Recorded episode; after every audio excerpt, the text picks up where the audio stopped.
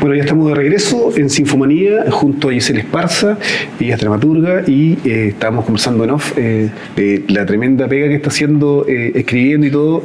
Y yo te preguntaba en, en off, Giselle, siempre en el teatro, siempre escribiendo para el teatro, no actuando, pero sí dirigiendo. Siempre escribiendo, dirigiendo y actuando bien poco, porque como te comentaba, bueno, y humildemente tampoco sé si soy tan buena para escribir y dirigir, pero por último me gusta más y me siento más cómoda. Claro. Pero en, el, en la actuación estoy segura que no soy buena y no me siento cómoda. Entonces, ¿para qué?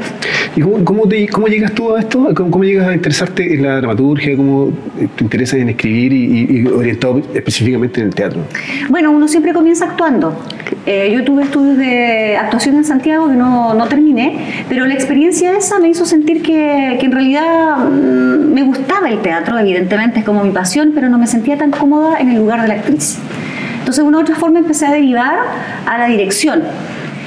Y después de varias experiencias, como que me sentí un poco incómoda porque como que lidiar con actores y actrices no siempre es tan sencillo, como que uno tiene que dar con las buenas personas. Siento de que, bueno, que las otras sean malas personas, pero quiero decir, con las personas que uno tenga afinidad. Claro. Siento que ahora eso ya, pero ya ha pasado harto tiempo, lo, lo he logrado y tenemos, hemos conformado un grupo bien bonito, personas que nos vamos repitiendo, trabajando en conjunto. Pero en aquel momento uh, pasé como algunos mm, momentos que fueron un poco más eh, agrios. Entonces dije, no, esto es todo muy complicado, entonces mejor me quedo escribiendo. Y ahí me decidí ir a Buenos Aires a estudiar, po, y, eh, porque me gustaba y sentía también de que muchas veces las temáticas que quería tocar no encontraba como las obras que efectivamente lo tradujeran de la manera que a mí me interesaba. Y así llegué a la dramaturgia. Pero y ahora yo diría que combino las dos cosas. Eh, por lo general dirijo las obras que escribo, pero ya ahora estoy viviendo una experiencia que me, que me agrada mucho, que es entregar la dirección a otra persona. Y es para la obra que estamos montando, que se llama Cebosa, Vulvas en Punk, y que, bueno, es una obra feminista de chicas punk. Y la está dirigiendo esa obra eh, Juan Pablo Fuentes. Ok. Tenemos estreno en septiembre y ha sido una súper buena experiencia. Así que como que yo me quedé en la producción y en la dramaturgia y está súper bien, como que, y toda la confianza para Juan Pablo. Confío mucho en su talento y me gusta también la sorpresa después de, aquí está la guagua y cómo me va a entregar la guagua texto, hecha carne, lo encuentro que es un regalo de la vida. Así que está lindo, ¿En quiero repetirla. ¿En septiembre se, se, se estrena? En septiembre se estrena, sí. ¿Dónde? Estrenamos en Arauco y tenemos un circuito armado y vamos a tener algunas fechas, por ahí por 23, 24 creo que estamos programados de septiembre en Artista del Acero. Ah, mira, o sea, va, va- va a estar haciendo itinerancia también. ¿no? Vamos a estar haciendo itinerancia, es un Eh, dentro de tus trabajos que estuvimos revisando, hay uno que eh, no tiene mucho tiempo, pero tampoco tampoco, que es eh, Prometeo Nacional. Comité Nacional. Cuéntanos, yo sé que fue un trabajo de, investigación, de mucha investigación que tú hiciste en Coronel, ¿no? En Concepción, eh, a propósito de la vida de, eh, de Acevedo, ¿no? Sí. Eh, quien, quien se inmoló aquí frente, frente a, la, a la Catedral de Concepción. ¿Cómo fue este proceso? ¿Cómo llegas a, a- a ese material? ¿Y cómo decides finalmente montar esta, esta obra?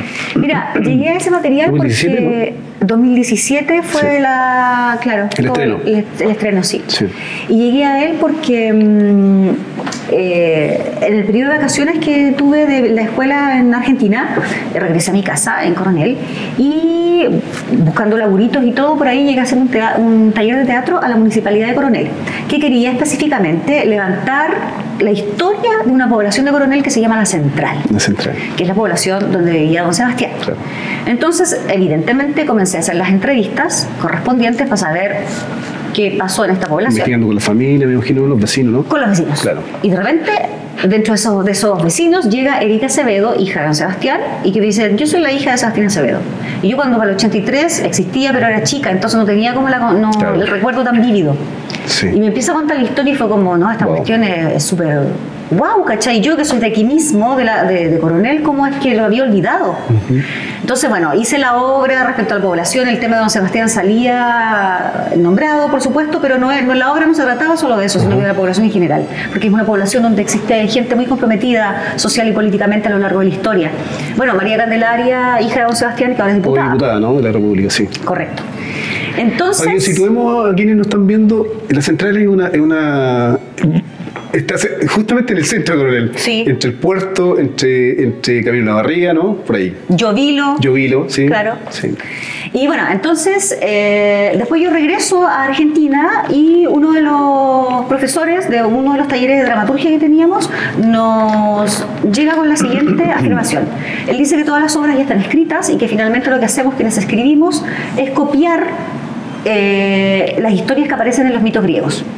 Entonces, como que el talento consiste en copiar de una manera eh, original. De alguna manera, así como la emulación a Prometeo encadenado. Claro. ¿Cómo Entonces nos da el ejercicio que escojamos un mito griego. Y yo escojo a Prometeo porque me acordaba de la situación de Don Sebastián. Prometeo, el fuego, Don Sebastián, el fuego, libertad, tenían como cosas que, que dialogaban. Y me, me lanzo a la tarea de escribir esta obra como un ejercicio para la escuela. Pero también de- demasiada investigación detrás de, de aquello, ¿no? Claro, pero ahí quedó como un ejercicio. Sí. Y luego cuando regresé a Chile dije, esto lo voy a postular a un fondar de dramaturgia para tener el tiempo y de poder investigar. Ujú. Y ahí postulé a un fondar de dramaturgia que me salió, que un era un fondar del libro en ese tiempo. Y tuve, tuve la oportunidad de poder entrevistar ahora ya con lujo de detalle, de investigar en Biblioteca Nacional, de ver todos los archivos de la vida y como que material, material, material, material. Y luego eso llevarlo ya como a la escritura dramatúrgica. Se escribe el texto, hicimos una lectura dramatizada en la cual participó Leonardo Turra en la primera etapa y pasó el tiempo, nueva postulación, porque la vida es una postulación Sí. para nosotros. Eh, y eh, de ahí se monta ya conformado el elenco por Javiera Hinrichs y por Alfonso Esteban Lara, que ambos son un hallazgo y una joya y tomamos decisiones en conjunto, como también entraba el repertorio tradicional campesino, que es como el alma de la obra y el hilo conductor, y que también hay una investigación patrimonial. Sí. como que todo se vuelve Sí. como muy patrimonial eh, en sí, la obra. Finalmente una historia de la zona. Sí, pues de aquí mismo, de frente donde estamos. Sí. Mm, Muy de casa. ¿Qué, qué pasa con, ¿Qué pasa con las obras cuando se estrenan, se presentan y luego quedan ahí?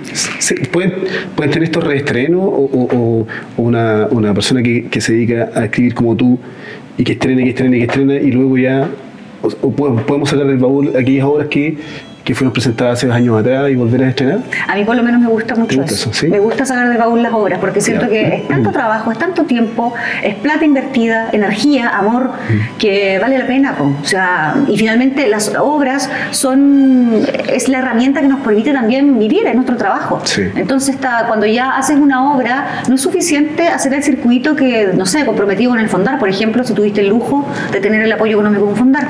Eh, no, pues tiene que ir más allá y seguir viviendo y, y ser un- una buscavida. Y por lo menos a mí también, con la compañía con quienes trabajamos, nos gusta harto cuestionar las cosas. Porque una vez que uno estrena, además en Chile estrenamos bajo unas condiciones de producción que son bastante paupérrimas, Sí. porque no tenemos siquiera la oportunidad de enfrentar la idea de la iluminación con la iluminación real. O sea, el iluminador viene a iluminar de verdad y a probar las cosas que estaban en su cabeza. En el estreno, el día del preestreno. estreno. Entonces, comprenderás que después de eso nos damos cuenta de que hay cosas que no funcionan, que hay que recortar, que hay que mover, que hay que volver, volver a dinamizar y a mirar la obra de otro lado. Además, la gente cuando la ve nos retroalimenta y nos dice, y la sentimos, es como un diálogo que se va pasando. Y uno trata siempre como de volver, yo por lo menos siento que la obra siempre puede ser mirada, recuestionada, años después uno no es la misma. Sí, Entonces, sin duda. Y además que una obra, una presentación es única. Sí, pues esa es la gracia del teatro. Esa es la gracia del teatro, sí. Y eh, bueno, entonces sí eres partidaria de volver a reestrenar las obras que Y hiciste. cambiar todo lo que sea necesario cambiar, que esté vivo, material Sí. vivo. Mm. Oye, estuve mirando, yo te decía, de como 80 te lo pregunto, estuve viendo la cantidad de, de- de proyectos que he postulado. Me pasé de 15. Sí. bueno, a todos más. ¿Esto pega? ¿Te gusta mucho ese de postular? ¿Te, va bien? Es que es un ejercicio que ya como que estoy acostumbrada a hacer y es como la forma que encontré como de ganarme la vida, es mi trabajo. Entonces, claro, cuando yo pensaba en hacer teatro, cuando era pollita y estaba en el liceo y esas cosas, nunca yo pensé que iba a llegar a actuar y listo para la casa, ¿cachai? Y no, pues después te das Sí. cuenta de que es toda una serie de cosas y la postulación, cómo tú sacas de, la- de tu cabeza la idea que tú tienes, que es algo tan eh, etéreo, y cómo lo concretas. Eh, sí, el fondar no es algo ideal, digamos, pero sabes que a mí me ha servido finalmente como como un ejercicio eh, obligatorio de sacar, de, mi- de concretar, ¿cachai? Porque si no uno se queda como mucho en la idea Entonces, finalmente el hecho de tener que llevar un formulario que te pide A, B, C y tener que caber dentro de eso, ya te lleva como a repensar tu obra de distintos lados. Finalmente yo prefiero mirarlo como un ejercicio virtuoso que como una pesadilla. ¿Y cómo está, cómo está Conce en esta área? O sea, conocemos que hay varias compañías de, teatro que hacen con un gran esfuerzo, como tú mencionabas, eh, este, esta pega del teatro, eh, pero el público, ¿cómo está el público? Eh, ¿Ha ido de, ver obras? Mira, yo creo que hay de todo. hay lugares también que llevan más gente que otros. yo no sé, yo creo, creo que ahí hay como una dicotomía hay algo extraño a resolver tal vez y cada quien lo podrá resolver a su manera, pero por ejemplo eh, hay compañías que piensan o hay una tendencia respecto a la formación de audiencias que tiene que ver con el hecho de no cobrar. Entonces yo por lo menos no soy de la no cobranza. Yo soy de la, por lo menos si no cobramos... Se, se poco lo gratis, ¿no? Claro. Poco, sí. No, y además que la gente piensa como que, ¿por qué tengo que pagar por esto? Es como que el lugar de, de, nosotros como trabajadores y trabajadoras es poco visible. Y las veces nosotros organizamos un festival de teatro en Coronel que se llama Grisú, lo hemos organizado ya varias veces, y por lo menos, como es entrada liberada, visibilizamos cada vez, decimos al micrófono, es, ustedes pudieron acceder porque esto está subvencionado por el Estado, y así el trabajo de quienes están, bla, bla, bla, y todo un speech. ¿Cachai? Porque nos parece necesario el relevar que esto es un trabajo y que necesitamos también este, este intercambio económico, porque el aplauso, pucha gracia, pero sí, no alcanza. Pero, claro. Sí, bueno, alcanza. Entonces, creemos que faltar todo educar al público en eso. Y a veces también hay como una cierta condescendencia, como que es que la gente no tiene, no tiene. La gente tiene para las cosas que quiere. ¿Cachai? Y las entradas al teatro tampoco son precios exuberantes. Entonces, en fin, pero respeto que otras personas piensen diferente. sé que tienes que irte a otro lugar, a una reunión. Te agradecemos enormemente que hayas estado con nosotros en Sinfomanía. Dejamos esta libertad de acción y nosotros nos vamos a la segunda pausa con también una hora de la Orquesta Sinfónica de Universidad de Concepción y volvemos en el siguiente programa también eh, con otra u otro invitado en este, en este capítulo. Muchas gracias. Que esté muy bien. Igual.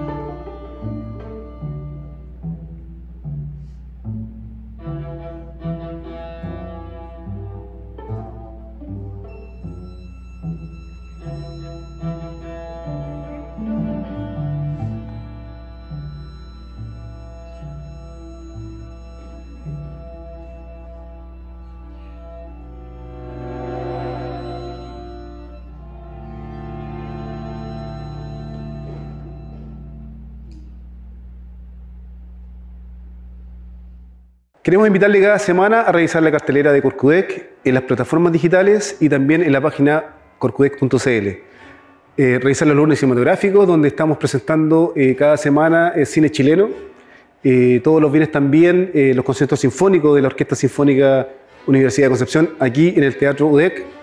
Además de eso, las féminas sinfónicas, como cada sábado, presentan una nueva invitada y, por supuesto, los jueves, Sinfomanía a través de las plataformas digitales de a Radio y Corcudec.